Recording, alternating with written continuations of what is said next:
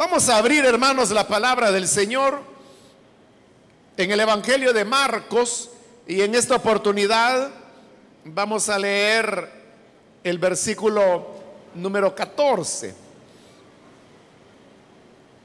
Los días martes estamos estudiando el Evangelio de Marcos y hemos venido avanzando versículo a versículo en el estudio de este libro de la Biblia.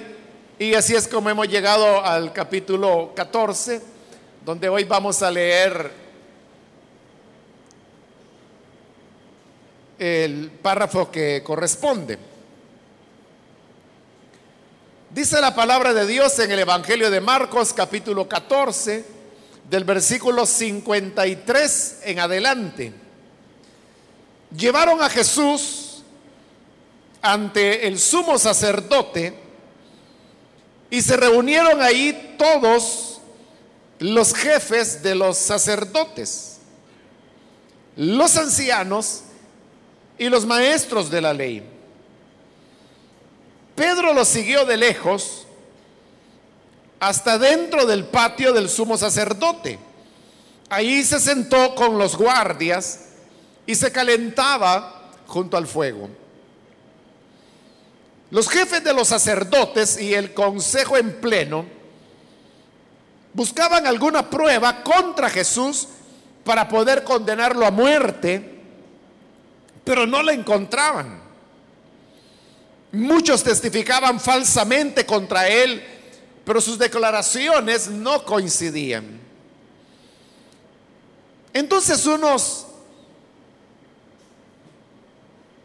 decidieron dar este falso testimonio contra él.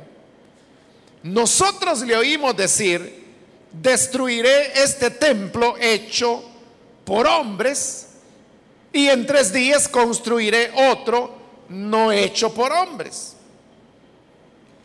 Pero ni aún así concordaban sus declaraciones.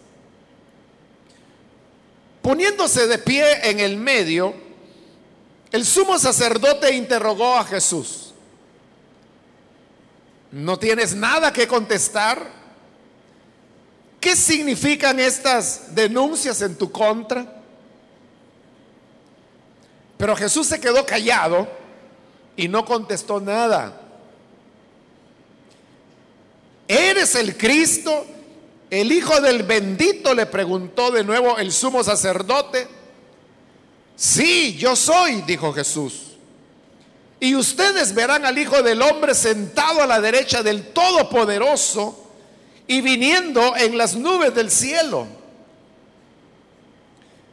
¿Para qué necesitamos más testigos? Dijo el sumo sacerdote, rasgándose las vestiduras.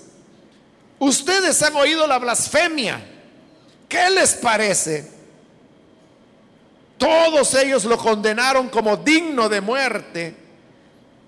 Algunos comenzaron a escupirle, le vendaron los ojos y le daban puñetazos. Profetiza, le gritaban. Los guardias también le daban bofetadas. Hasta ahí dejamos la lectura. Pueden tomar sus asientos, por favor, hermanos.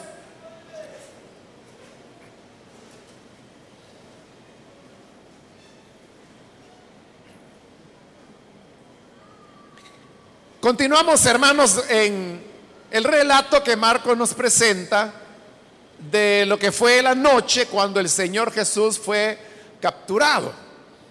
En la ocasión anterior cubrimos ya la parte donde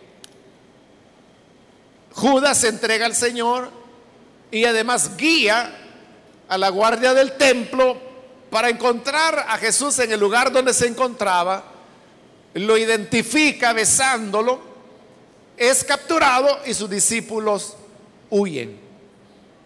Hasta ahí es donde llegamos en la última oportunidad y ahora en el versículo 53 nos dicen que llevaron a Jesús ante el sumo sacerdote y se reunieron ahí todos los jefes de los sacerdotes, los ancianos y los maestros de la ley.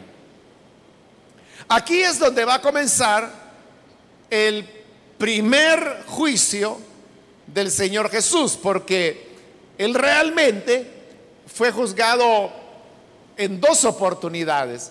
El primer juicio es este, frente a las autoridades religiosas, en donde la acusación es de carácter también religioso. La acusación es que él ha blasfemado. Después vendrá el segundo juicio que es ante Pilato. Cuando ya van ante Pilato, cambian la acusación. Ahí ya no es la acusación de que él es un blasfemo, lo cual pues a Pilato y a los romanos no les interesaba en lo mínimo, sino que ya le presentan una acusación de carácter político, presentando a Jesús ante Pilato como alguien que está subvirtiendo el estatus de la Pax Romana que había sido impuesta por el imperio romano al conquistar la tierra de Israel. Pero ese juicio político lo vamos a ver ya en el próximo capítulo. Por ahora estamos en este primer juicio que es un juicio desde el punto de vista religioso. Con solo leer los primeros, el primer versículo del relato que hoy hemos citado, uno comienza a ver cómo este fue un juicio totalmente injusto. Es decir, todo, todo ahí estaba ya manipulado y se había preparado de tal manera que se lograra el propósito de las autoridades y es encontrar a Jesús culpable de blasfemia y de acuerdo a, Moisés, la pena por blasfemia era la muerte. ellos lo que quieren es una condena a muerte de Jesús, pero para eso tienen que demostrar que Él ha blasfemado. Como eso es algo que no puede ocurrir, porque el Señor nunca blasfemó, entonces no tienen más remedio que recurrir a eh, maneras sucias de manipular este juicio para que pueda producir el resultado que ellos están esperando. así uno comienza a descubrir la, la serie de manipulaciones que se dieron a fin de lograr la condena del Señor Jesús.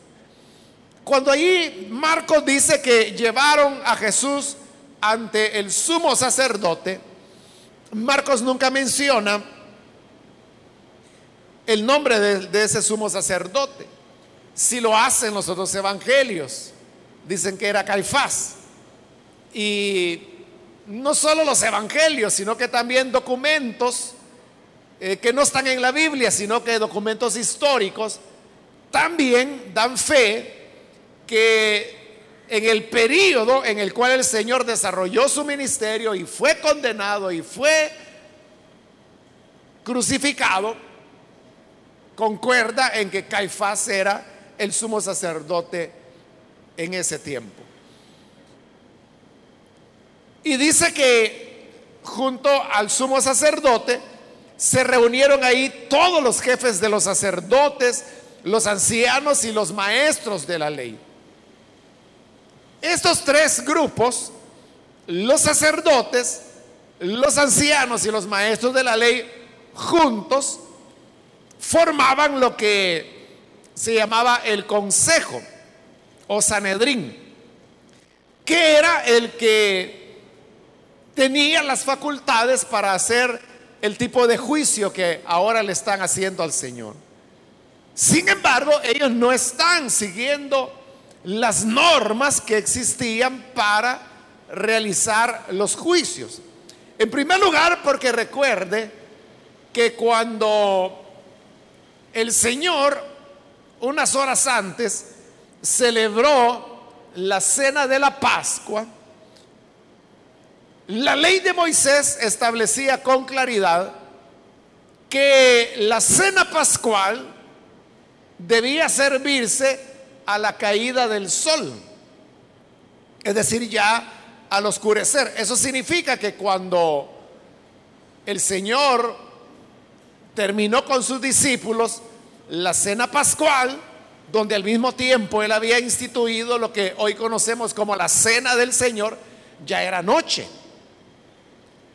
Y todavía él sale, va al Getsemaní para orar. Ahí era más noche todavía. Y cuando finalmente llega Judas con los guardias del templo, por eso es que el relato lo pudimos ver en la ocasión anterior, dice que ellos llevaban antorchas porque ya estaba totalmente oscuro, la oscuridad total de la noche, y llevaban las antorchas para poder encontrar el camino. Es decir, que ahora que el Señor ha sido detenido, lo han llevado de regreso a Jerusalén, estamos hablando que probablemente eran algo así como 10, 11 de la noche, posiblemente.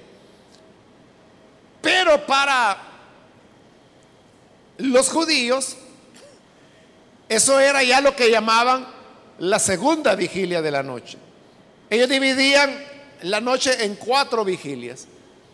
La primera vigilia, cada una de ellas era de tres horas. La primera de seis a nueve de la noche. La segunda de nueve a doce de la noche. La tercera era de doce a tres de la mañana. Y la cuarta era de tres a seis de la mañana. Ahí ellos ya estaban en la segunda vigilia de la noche, al menos. Lo cual significa que prácticamente ya estaban a la mitad de lo que eh, para ellos era la noche. Ahora, ahí hay ya un elemento de manipulación, porque de acuerdo a la ley, las audiencias no se podían hacer de noche, los juicios no se hacían de noche, al contrario, la norma era que se tenían que hacer temprano en la mañana. ¿Y por qué lo hacían temprano en la mañana? Porque la idea era que un caso fuera de, de, lo que fuera, cualquier tipo de agravio, un homicidio, un robo, cualquier cosa que tenía que llegar a conocimiento de las autoridades. El juicio tenía que comenzar y terminar el mismo día. Y como a veces usted sabe que los juicios se pueden prolongar, esa era la razón por la cual era muy de mañana, y eso usted lo puede encontrar en otros relatos del Nuevo Testamento, que dice que muy de mañana llevaban a los presos para que pudieran ser juzgados. Porque la ley decía que el mismo día tenía que emitirse el, juicio, es decir, la, la sentencia más bien, que podía ser de inocencia o de culpabilidad. No podía un juicio decir, bueno, vamos a entrar en un receso y mañana continuamos. Nada de eso. De la norma era que los juicios se hacían en el día y muy temprano. Pero usted puede ver que es a medianoche que lo están haciendo. Ahora, al hacerlo a la medianoche, eso tenía un propósito. Y el propósito es lo que ya los miembros del consejo habían dicho en una ocasión anterior y que también lo mencionamos. Y es que ellos dijeron que querían evitar que la detención del Señor o el arresto del Señor se diera delante de las personas, porque ellos sabían que las personas se iban a levantar e iban a tener problemas.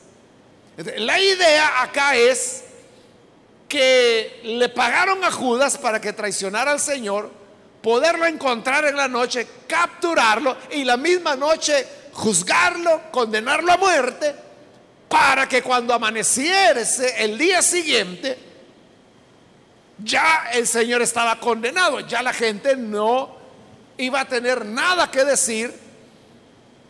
Y así es efectivamente como actuaron.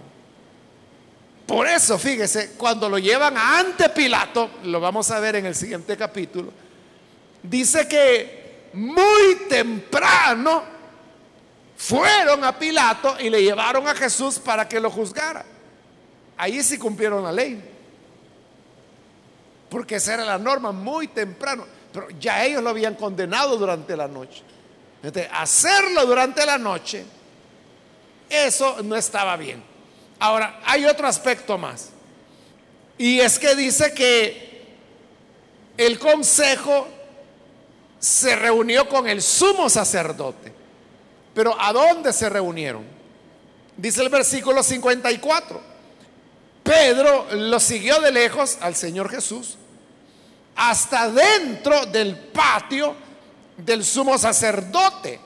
Ahí se sentó con los guardias y se calentaba junto al fuego.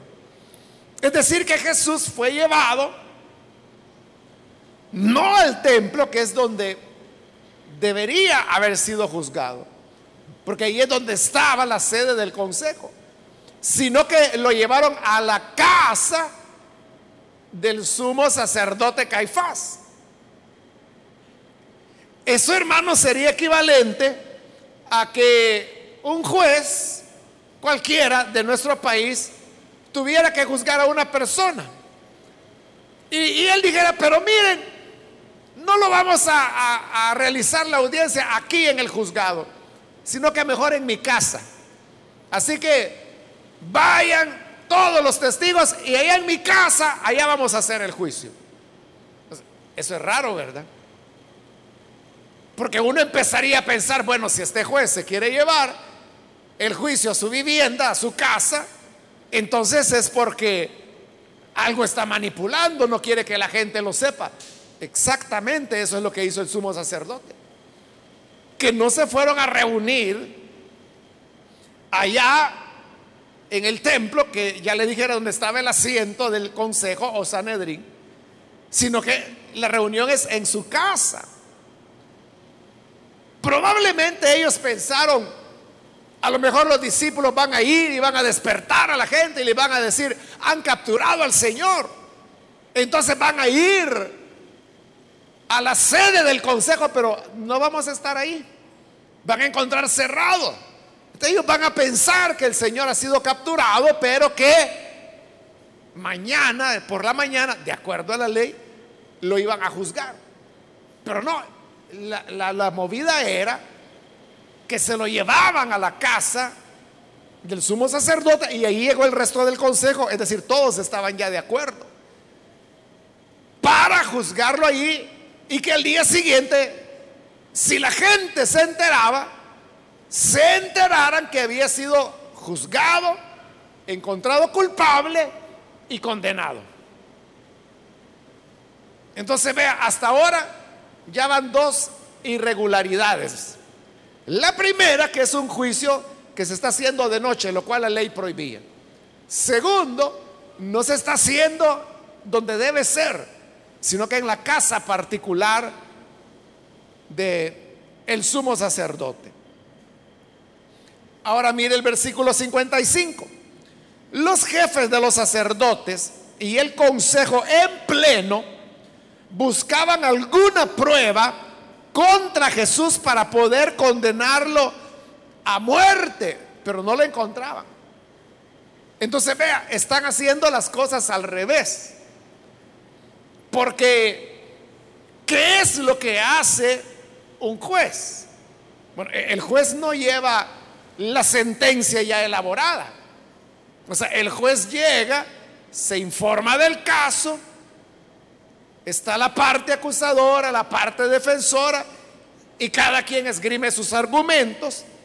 Así el juez es como se entera y recoge los elementos que a su criterio establecen la culpabilidad o la inocencia. Pero eso es lo último ya. Aquí es lo contrario. Dice que ellos, el consejo, lo que querían era condenarlo a muerte.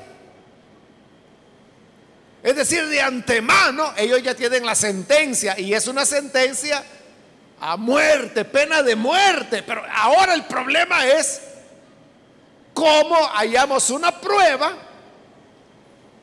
para poder hacer lo que ya decidimos hacer, que es condenarlo a muerte. Yo creo, hermanos, que Dios no lo quiera, ¿verdad? Pero si por alguna razón nosotros tuviésemos que comparecer ante un juez para ser juzgados, lo menos que nosotros quisiéramos es que ese juez ya tiene en la mente la sentencia. Y peor si esa sentencia es sentencia condenatoria. Si nosotros supiéramos eso, diríamos, no, no, no, por favor, que ese juez no, no me juzgue porque ese ya, ya decidió condenarme y él no va a oír nada. Él solamente lo que quiere es buscar una excusa para condenarme. Exactamente eso es lo que está ocurriendo con el Señor. Pero hay algo más. Y es que toda audiencia en la época del Señor Jesús siempre comenzaba con la parte que hoy en lenguaje moderno se llamaría de descargo. Es decir, al Señor le están acusando de blasfemia. Esa es la acusación.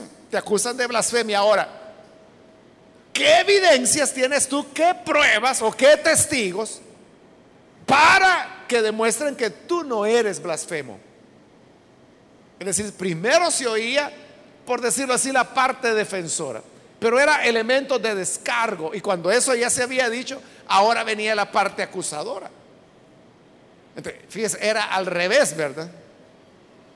Es decir, que se seguía lo que hoy en día se llama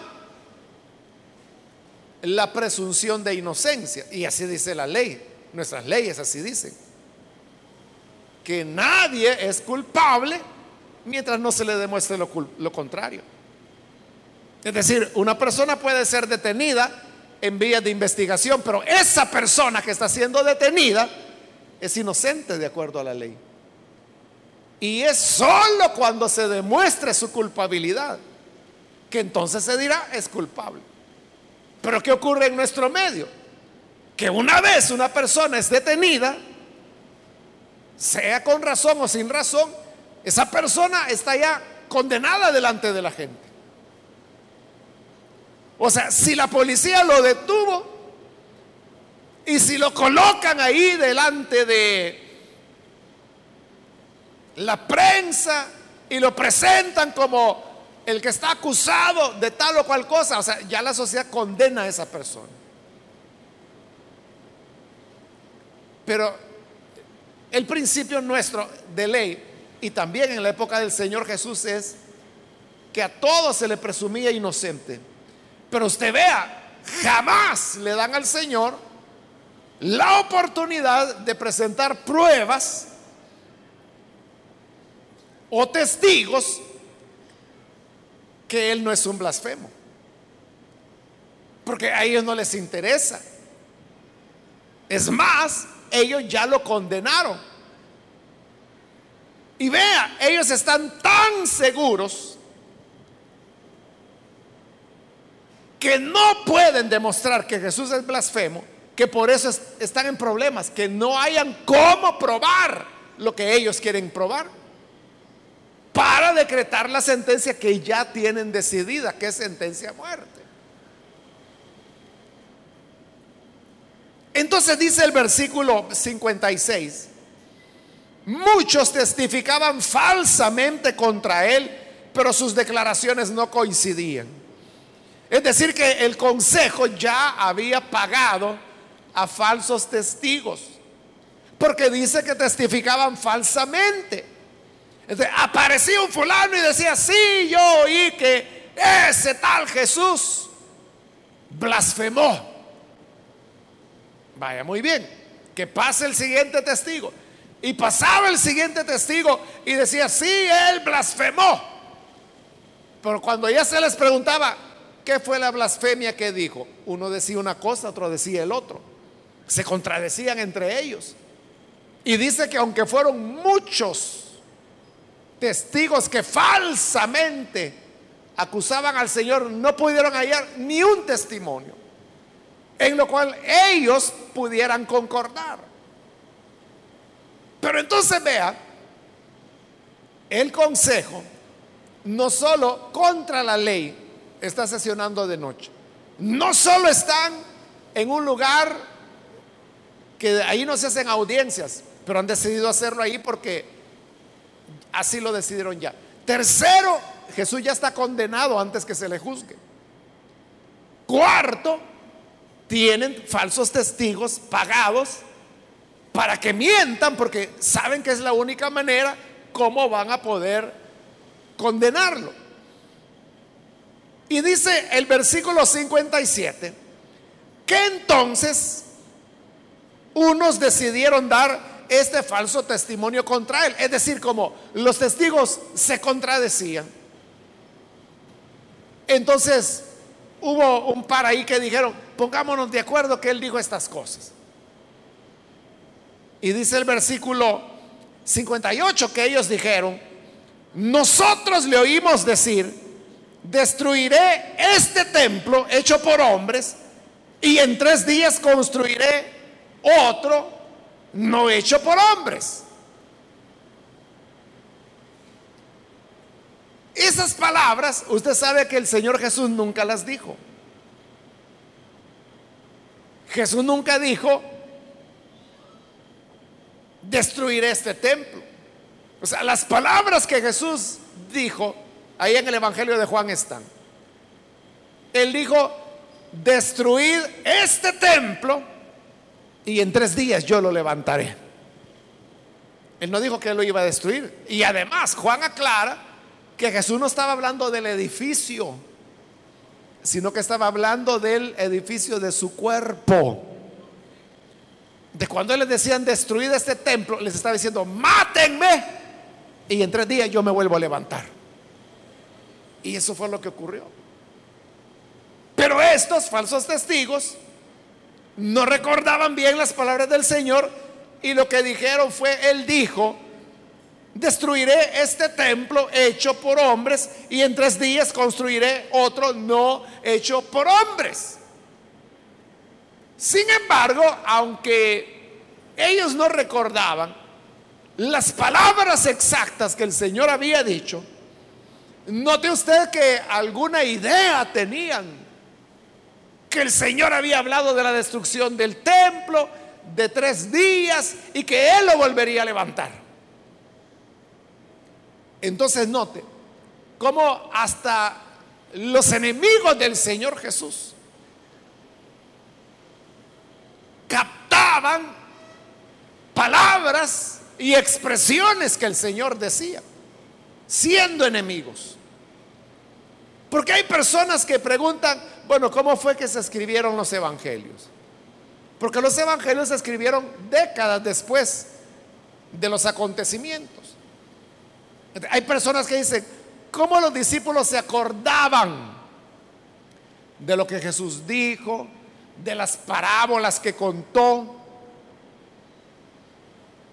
Oiga, si los incrédulos, aunque tergiversaban, pero se acordaban de la idea básica que el Señor había usado, cuánto más los discípulos que estaban atentos a las palabras que el Señor decía. Y estas palabras se las repetían entre ellos, es decir, seguían contando la historia de Jesús. El relatar la historia, el repetir las palabras del Señor, les permitía irlas memorizando y memorizando y memorizando. Así fue como después se redactaron los evangelios. Y usted puede ver que aunque son cuatro evangelios, las enseñanzas del Señor en el fondo son las mismas. Es decir, todos recordaban exactamente las palabras que el Señor había dicho. Pero dice, versículo 59, ni aún así concordaban sus declaraciones. Es decir, ese falso testimonio que Jesús había dicho, destruiré este templo, cosa que Jesús nunca dijo. Eso fue lo mejorcito. Entre todas las mentiras y todos los falsos testigos que habían pasado, eso fue lo mejorcito. Pero dice que ni así, ni eso que era lo mejor, concordaba. Y por lo tanto no se podía tener como una prueba que el Señor había blasfemado. Bueno, aquí hermanos ya las horas han ido pasando, ya era lo que nosotros llamamos la madrugada. Ya la gente estaba cansada y el sumo sacerdote para descansar un poco se levanta y comienza a caminar, se acerca al Señor Jesús y él personalmente comienza a interrogarlo. Dice el versículo 60, poniéndose de pie en el medio el sumo sacerdote, interrogó a Jesús. ¿No tienes nada que contestar? ¿Qué significan estas denuncias en tu contra? El versículo 61 dice, pero Jesús se quedó callado y no contestó nada. Como no hayan la manera de armar un falso testimonio. hoy el sumo sacerdote, bueno, tal vez le saco palabra a este. Y dice, ¿qué dices en tu defensa? ¿Qué dices de todas las acusaciones que te están haciendo? Y el Señor no dice nada. ¿Y qué iba a decir? Si él sabía que en sus corazones ellos ya lo habían condenado a muerte. Dijera lo que dijera, eso no iba a cambiar la decisión que ellos ya habían tomado. ¿Para qué gastar tiempo? No le respondió. el sumo sacerdote ante eso se molesta y entonces de nuevo le pregunta, y le dice, eres el Cristo, el Hijo del bendito.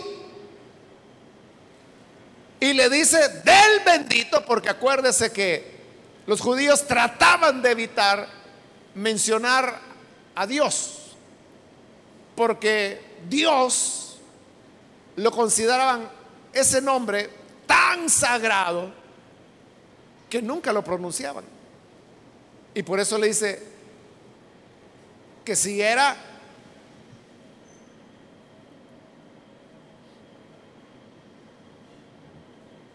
el Cristo, el Hijo del bendito.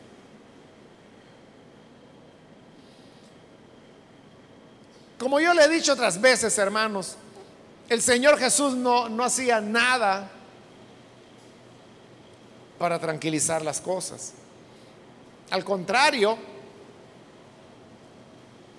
ya se lo he dicho que él, como que su intención era echarle más leña al fuego, Pero como aquí se ha llegado a un punto muerto, en que no lo pueden acusar y condenar de blasfemia, porque los testigos falsos le salieron malos, que ni una mentira pudieron construir. Entonces dijo el Señor, bueno, así las cosas, estos me van a soltar. Pero como él ya había ganado la batalla en oración en el Getsemaní, él ya tenía su rostro puesto en la cruz. Del monte de la calavera. Él estaba ya, había ganado la batalla sobre su yo. Y ahora estaba decidido a hacer la voluntad del Padre y no su propia voluntad. Entonces dice, le voy a dar una ayudadita. Y ante la pregunta, ¿eres el Cristo, el Hijo del bendito? Sí, yo soy, le dice el Señor. Y verán al Hijo del Hombre sentado a la derecha del Todopoderoso y viniendo en las nubes del cielo. Eso es lo que quieren oír, pues yo se lo voy a decir. Sí, yo soy, yo soy el Cristo. Esa es la única vez en todo el Evangelio de Marcos en que el Señor habló tan claramente de su identidad. O sea, él nunca había dicho eso. Él siempre hablaba de sí mismo hablando del Hijo del Hombre. Pero por esta única vez dice, sí, yo soy. Pero no solamente se limitó con decir sí, yo soy, sino que además añadió, ustedes verán al Hijo del Hombre sentado a la derecha del Todopoderoso. Pero esa expresión, decir que Él estaría sentado a la derecha del Todopoderoso, era, hermanos, decir que Él era el sucesor de Dios, que Él era el poder de Dios. Porque la mano derecha siempre en la Biblia aparece como una expresión de poder. Y el Señor dice, yo estaré sentado a la derecha y me verán volver. Y además dijo, y yo vendré en las nubes del cielo. Cuando el sumo sacerdote oye eso, dice el versículo 63, ¿para qué necesitamos más testigos? De balde les pagamos a estos y ni lo pudieron hacer. Y se rasgó las vestiduras. Es decir, que él no tenía las vestiduras sacerdotales en ese momento. Porque el libro de Levítico dice que el sumo sacerdote nunca tenía que rasgar sus vestiduras. Porque se consideraban sagradas. Pero como acuérdese que él no está en el templo, que es donde debería ser todo esto. Está en su casa. Entonces lo que rompe es la vestidura que usaba en casa. No crea que estaba en pijama. Caifás era riquísimo. O sea, la casa de él, no piensa en una casita. Hasta tenía un patio interno que es donde Pedro está con los guardias. Era una casona la que él tenía. Romper o rasgar las vestiduras, lo que expresaba era dolor, indignación. Y él ahora las rasga como para enfatizar que dice, pero lo hemos oído. Y así lo dice. Versículo 64, ustedes han oído la blasfemia. ¿Qué les parece? Y todos dijeron, es digno de muerte, es digno de muerte. ¿Por qué? Porque según ellos, él acababa de decir una blasfemia. La blasfemia no era contra Dios. Porque usted puede ver que el Señor Jesús, siguiendo esa costumbre judía, tampoco menciona el nombre de Dios. Sino lo que él dijo es, verán al Hijo del Hombre sentado a la derecha del Todopoderoso, que era otra expresión que se utilizaba para evitar mencionar a Dios. O sea, lo correcto era a la derecha de Dios. Pero como ellos no usaban ese nombre, Jesús tampoco. A la derecha del Todopoderoso. En ese sentido, Dios no había blasfemado, perdón, Jesús no había blasfemado contra Dios. Pero ¿cuál era la blasfemia? Lo que él había dicho, que iba a estar a la diestra del Padre. ¿Quién se sentaba a la diestra de los reyes? El príncipe, el que iba a heredar, el que iba a ser futuro rey. Y ya le dije que estar a la derecha significaba el poder del rey. Él está diciendo, yo soy el poder de Dios y yo soy su heredero. eso ellos dijeron, blasfemia. ¿Para qué estamos perdiendo tiempo con testigos si él mismo lo ha dicho? Y todos dijeron, es digno de muerte, es digno de muerte. Entonces vean, han logrado lo que querían. De antemano, ellos ya lo habían condenado a muerte, solo buscaban una excusa. No la pudieron armar, Jesús se las regaló. Pero entonces usted aquí puede ver que todo ha sido una manipulación, ha sido una injusticia tras otra, una injusticia tras otra, y tras otra, y tras otra. Todo ha sido amañado, todo ha sido hecho de manera incorrecta, infringiendo la misma ley. En otras palabras, la condenación a muerte del Señor Jesús es una gran injusticia. Todo el procedimiento ha sido injusto, por eso se lo he ido describiendo. Pero, hermanos, así como al Señor Jesús le tocó ser juzgado injustamente y condenado injustamente, por eso es que tiempo después, unos días después, como dos meses después, cuando Pedro predica allá en el Pentecostés, él dice, y ustedes condenaron al justo. Ahí les está diciendo, él no tenía culpa. Ese fue un juicio incorrecto. Porque él era justo. Y, e incluso le dice, Pilato lo quiso soltar. Y ustedes lo condenaron. Han dado muerte al dador de la vida y pidieron en su lugar que se le soltara un criminal, refiriéndose a Barrabás. De todo era injusto. Y yo creo, hermanos, que ante la injusticia, nosotros los seres humanos somos sensibles. Es decir, la, la injusticia nos indigna, nos molesta, nos incomoda. Pero así como el Señor fue tratado injustamente y condenado a muerte injustamente, usted sabe que en la vida diaria, hermanos, y en todo lo que vivimos, nosotros afrontamos muchas injusticias también. A veces puede ser dentro de el sistema judicial. Hace poco una hermana me contaba que viven en algún lugar acá del área metropolitana y el esposo tiene un, un pica pequeño que lo usa para trabajar.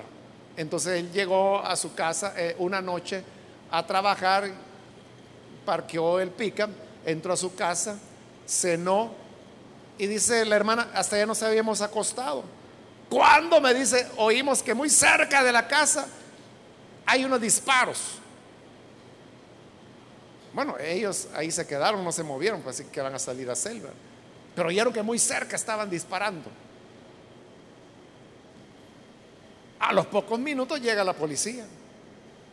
Lo que había ocurrido es que algunas personas que ellos ni saben quiénes eran, habían disparado contra la casa de, una vecina de ellos.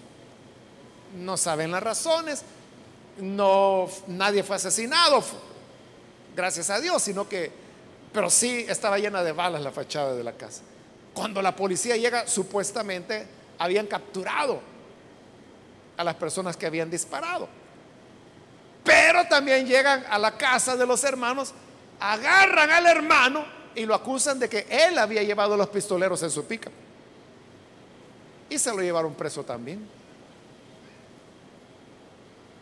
Ya tiene dos semanas de estar detenido. Acusado de tentativa de homicidio, algo así es la figura que, que le han dado.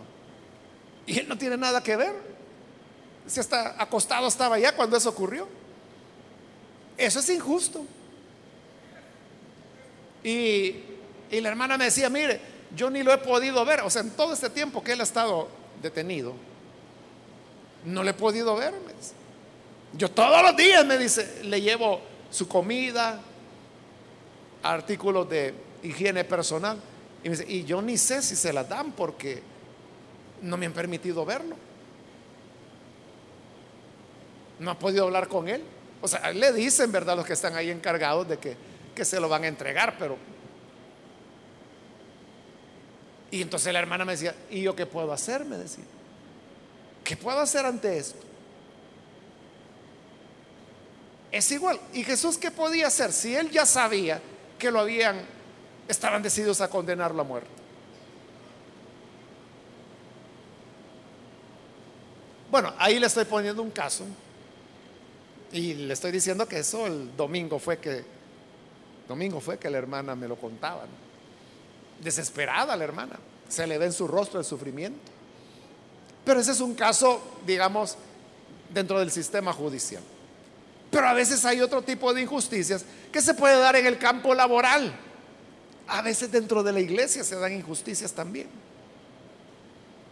Quizás muchos de ustedes en donde trabajan, donde sea que trabajan, le trataron injustamente. Me recuerdo de una hermana que, que renunció del lugar donde trabajaba. ¿Y sabe por qué? Porque los propietarios, era una tienda un poco grande, y ella me contaba que llegaban las pandillas y les extorsionaban a los dueños. Entonces, pero si les pedían 300, yo no sé, pero digamos 300 dólares. ellos lo que hacían es que esos se los entregaban a las pandillas los 300 dólares. Pero esos 300 dólares se los descontaban a todos los empleados, del salario de los empleados. Entonces la, hermana, ella me contaba, bueno, yo comencé a ver que cada mes me pagaban menos, menos, menos. Hasta que un día fue a hablar con el gerente y le dijo, mire, si a mí me contrataron por tanto y por yo pensé que el primer mes era un error, pero cada mes me van pagando menos, menos y menos. no, hermana, le dijeron, porque se supone que son hermanos los hermanos. Lo que pasa es que tenemos que descontarle lo de la renta, le dijeron. Y no estoy hablando del impuesto de la renta, ¿verdad? Porque de todas maneras el salario que ella recibía no, no califica para declaración de la renta. Se referían a la renta de las pandillas. Bueno, le fueron disminuyendo, hasta que llegó un momento, me dijo ella, en que mi hermano me dice, gastaba yo más en pasajes para ir a trabajar que lo que recibía de lo poco del salario que le quedaba después de que le habían descontado a ella la parte para pagarle la renta a las pandillas. Entonces, renuncié mejor, me dice, porque estaba perdiendo, yo tenía que estar gastando para ir a trabajar. Entonces, yo le pregunto, eso es injusto. O sea, es una manera muy olímpica, ¿verdad?, del propietario del negocio librarse del tema de la, de la extorsión. yo ahí le voy a dar a los jóvenes lo que quieran, pero se los descuento a los empleados. Pues, eso no es correcto. Bueno, aparte que es ilegal. Eso no se puede hacer. hay así, hermanos, muchas injusticias. Pero eh, así vivimos en un mundo donde lo que impera es la injusticia. Pero yo quiero terminar con que usted note lo que Jesús dijo. Él dijo, ustedes verán al Hijo del Hombre sentado a la derecha del Todopoderoso. Y oiga esto. Y viniendo en las nubes del cielo. Verán al Hijo del Hombre viniendo en las nubes del cielo. Cuando Él dice lo verán viniendo, ¿qué significaba? Que Él iba a volver. Que Jesús volverá. Pero yo le pregunto, ¿por qué volverá? Claro, usted me puede dar una respuesta de doctrina, ¿verdad? Y decirme, ay, Él vuelve para establecer su reino. Es correcto, pero no es en ese sentido que le estoy preguntando. Sino que relacionado con este tema de la injusticia que, está, que le están haciendo. Lo verán volver en las nubes del cielo. ¿Y por qué va a volver? Porque la injusticia nunca triunfa. Nunca triunfa. el Señor sabía que ellos ya estaban decididos condenar la muerte. Bueno, les voy a ayudar. Sí, yo soy el Cristo. Y me verán sentado a la diestra del Todopoderoso y me verán volviendo Jesús sabía que con eso ocurría lo que ocurrió, que lo condenaron a muerte. Entonces, ¿qué? ¿Lo juzgaron injustamente? Sí, fue injusto. ¿La sentencia era injusta? Sí, era injusta. Lo que van a hacer con Pilato es otra mentira. También es injusto. Pilato sabe que Jesús es inocente y lo quiere soltar, pero como recibe presiones políticas, termina condenando al que él sabe que es inocente. Eso es injusto. También es injusto. Hasta que finalmente lo matan. Y cuando lo matan es injusto. Es injusto eso. Pero entonces lo matan, se murió. Entonces mire cómo es la vida y el mundo. Que la injusticia triunfa sobre el recto, sobre el justo. Porque mataron a Jesús. Se deshicieron de él. Los malos ganaron. Los injustos, los mentirosos, ganaron. Entonces, de nada sirve la integridad. De nada sirve la pureza. Porque al fin y al cabo lo que triunfa es la injusticia. Pero de verdad triunfa la injusticia o no. Si Jesús estuviera en la tumba, si hubiera triunfado la injusticia. Pero él dijo, vendré de nuevo sobre las nubes de los cielos. ¿Por qué? Porque al final la justicia siempre triunfará. Y como dice Apocalipsis, todo ojo le verá. Cuando Él vuelva, todo ojo le verá. Y Efesios dice, toda rodilla se doblará y toda lengua confesará que Él es el Señor. Amén. Un día Caifás y su yerno Anás y todos los señores que estuvieron ahí en el consejo tendrán que arrodillarse delante del Hijo de Dios y confesar, tú eres el Señor en verdad. Ahí es donde la justicia triunfa de verdad. Y triunfa para la eternidad. Es decir, la injusticia, hermanos, puede permanecer dormida, oculta, enterrada. Pero habrá un día que así como Jesús volverá, con lo cual se demostrará que Él era lo que dijo que era, el Hijo de Dios, sentado a la diestra del Todopoderoso, también tu verdad un día triunfará. ¿Qué tienes que hacer? Nada. Una hermana me preguntaba de una situación injusta dentro de su familia. Y mire, andan diciendo esto. ¿Qué hago? Le dijo yo. Eso que andan diciendo es verdad o es mentira, le pregunté yo. ¿E-, ¿Es mentira? Ah, no se preocupe, le dije. Si lo que han dicho es mentira, no se preocupe que la verdad puede sola. No, es que usted no sabe, le voy a contar. Bueno, y me contó. Y sí es una cosa dolorosa. Pero yo le decía, es igual, le digo. La verdad es verdad. ¿De qué me aconseja hacer? Nada, no haga nada. Deje. Hermanos, ¿creemos en Dios o no creemos en Dios? ¿Creemos que la verdad puede sola o no lo creemos? ¿Creemos que la justicia termina siempre por triunfar o no lo creemos? O sea, le pregunto porque hay gente que quiere agarrar a cachetadas al que anda mintiendo o al que es injusto, quiere venganza. Y anda moviendo cielo y tierra y dice, es que esa fulana es aquí y es allá, la deberían quitar, deberían hacer allá. Que tú estás en lugar de Dios. Si tu causa es correcta, ¿de qué te preocupas? ¿O crees que Dios está ciego? ¿O crees que está sordo? ¿O crees que Dios está ya tan viejito que ya no tiene fuerza ni para levantar el dedo? ¿Qué idea tienes de Dios? Pero yo tengo una idea de Dios que nunca envejece, que su poder no cambia, que su justicia no se apaca, no se opaca, y que pase lo que pase, se haga lo que se haga, al final la verdad y la justicia se establecerán solas. Y esa será su gloria.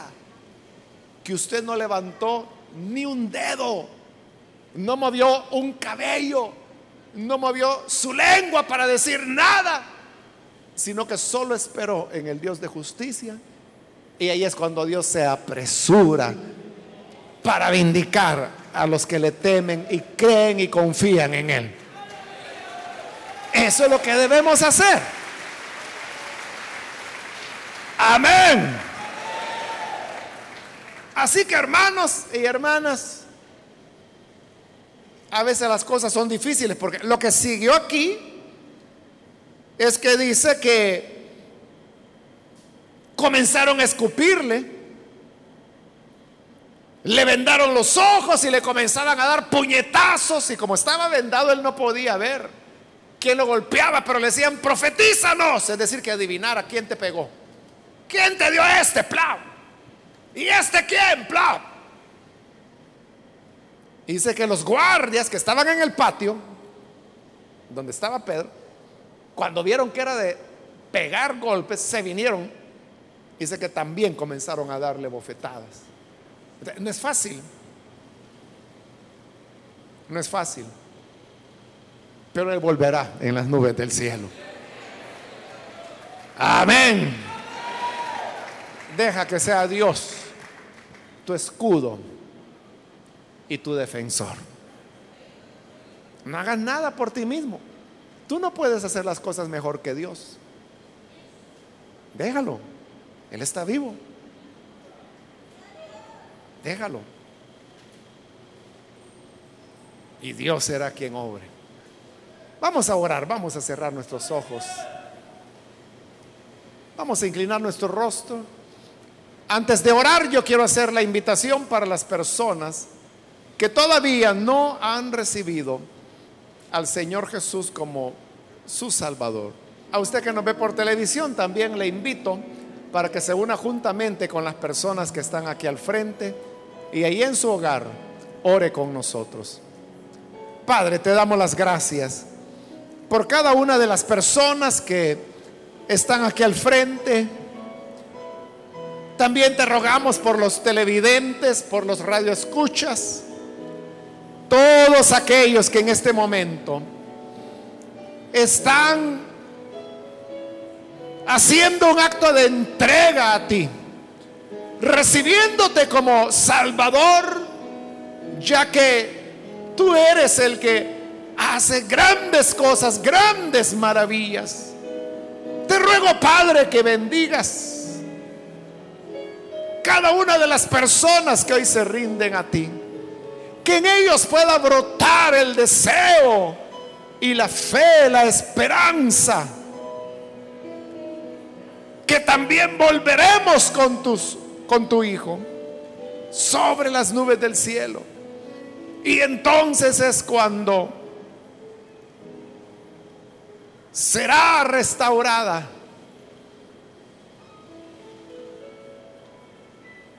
nuestra confianza en ti. Gracias te damos, Señor, por tu gran amor. Amén y amén.